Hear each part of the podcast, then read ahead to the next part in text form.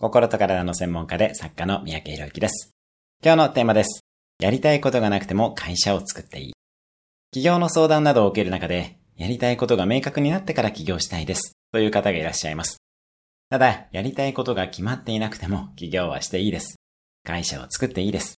やりたいことはどんどん変わっていきます。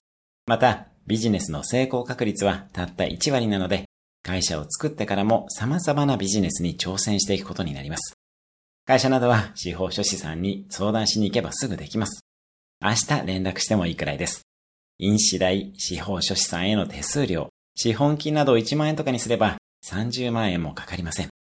会社という箱ができると後から中身が入ってくることもあるものです。今日のおすすめ1分アクションです。会社設立手続きとインターネット検索をしてみる。今日も素敵な一日を。